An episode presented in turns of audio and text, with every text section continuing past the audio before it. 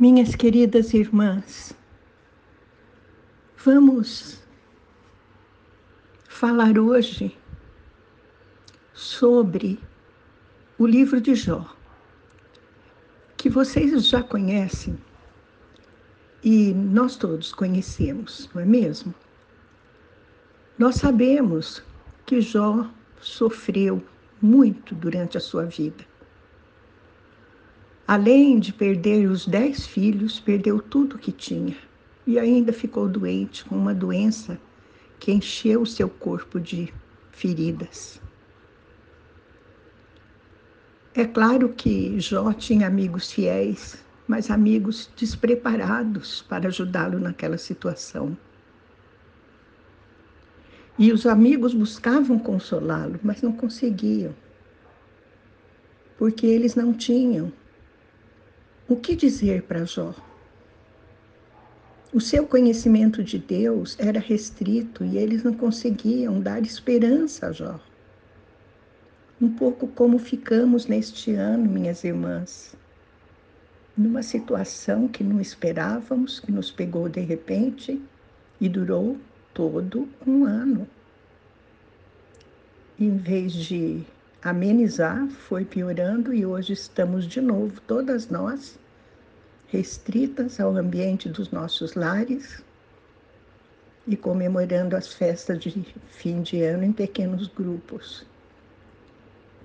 Mas louvado seja o nome do Senhor, glorificado seja o, teu, o seu nome santo. Tudo isso faz parte dos seus desígnios. Voltando à história de Jó, observando tudo que estava acontecendo, inclusive ouvindo as palavras de Jó e de seus amigos, nós lemos no capítulo 38, versículo 2, que Deus diz a eles: Quem é este que busca turvar os meus desígnios com palavras sem conhecimento? Pois é, minhas irmãs. Tudo o que nos acontece faz parte dos desígnios do Senhor. E muitas vezes nos falta conhecimento para não só para aceitar os seus desígnios, mas também para compreendê-los. Aliás, muitos deles não são compreendidos por nós, mas temos que confiar na misericórdia e na sabedoria divinas que nos permite viver e passar pelas circunstâncias que passamos. Acontece que algo extraordinário aconteceu com Jó. Ele teve um momento de grande intimidade com Deus. E aos poucos, Deus foi levando Jó a compreender a situação pela qual estava passando e também a compreender a mente e o coração de Deus. Tanto aconteceu isso que no capítulo 42, 1 e 2 nós lemos.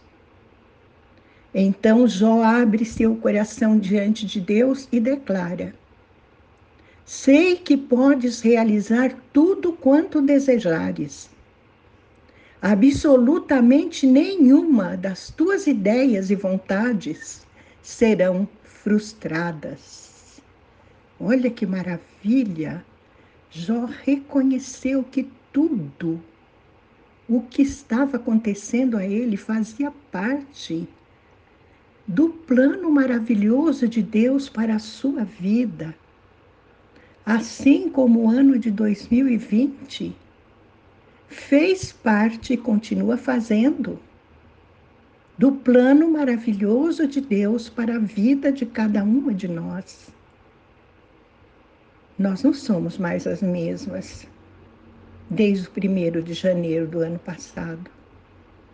Não. Nós somos outras pessoas. Aliás, nosso grupo de oração nem existia. E outros mais que foram surgindo de irmãs e irmãos resolutamente buscando o Senhor. Que maravilha! Continua Jó nos versículos 2 e 3. Sei que podes realizar tudo quanto desejares. Absolutamente nenhuma das tuas ideias e vontades serão frustradas. Tu questionaste: quem é este que, sem conhecimento, obscurece o meu conselho?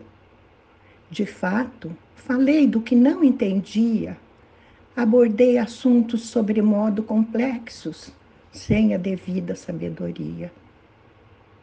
Vejam, Jó reconhece que ele não tinha sabedoria suficiente para entender aquilo que estava acontecendo para ele, como nós também não temos, queridas irmãs.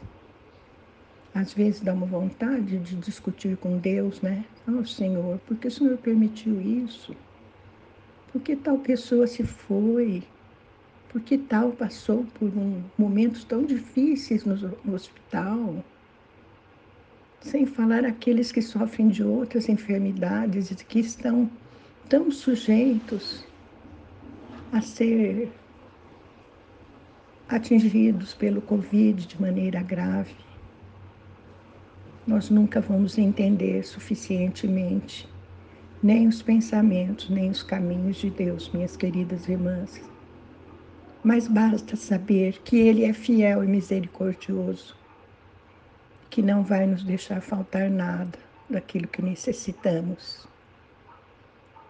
E Jó continua nos versículos 5 e 6 do capítulo 42. De fato, meus ouvidos já tinham ouvido a teu respeito, contudo, agora os meus olhos te contemplaram. Por essa razão, menosprezo a mim mesmo e me arrependo sinceramente no pó e na cinza. Ah, maravilhoso arrependimento, bendito arrependimento que nos faz voltar sempre à nossa situação de filhos fracos que necessitam de um pai forte. Mesmo Paulo diz: quando sou fraco, aí é que sou forte. Porque então o Senhor pode agir em nós, pode abrir a nossa mente, pode nos explicar tantas coisas que vamos aprendendo com Ele no nosso dia a dia os momentos de oração, de intimidade com Ele. Há outras traduções que dizem que, que Jó disse que eu te conhecia de ouvir falar, mas agora os meus olhos te viram. Olha que maravilha! Que maravilha! Quando nossos olhos são abertos, nossos ouvidos são abertos e já não ouvimos mais falar de Deus, mas nós o ouvimos diretamente, ouvimos a Sua voz através do Seu Santo Espírito que em nós habita e está conosco no nosso dia a dia, conduzindo-nos e comunicando-nos a Sua paz, sinal da Sua presença.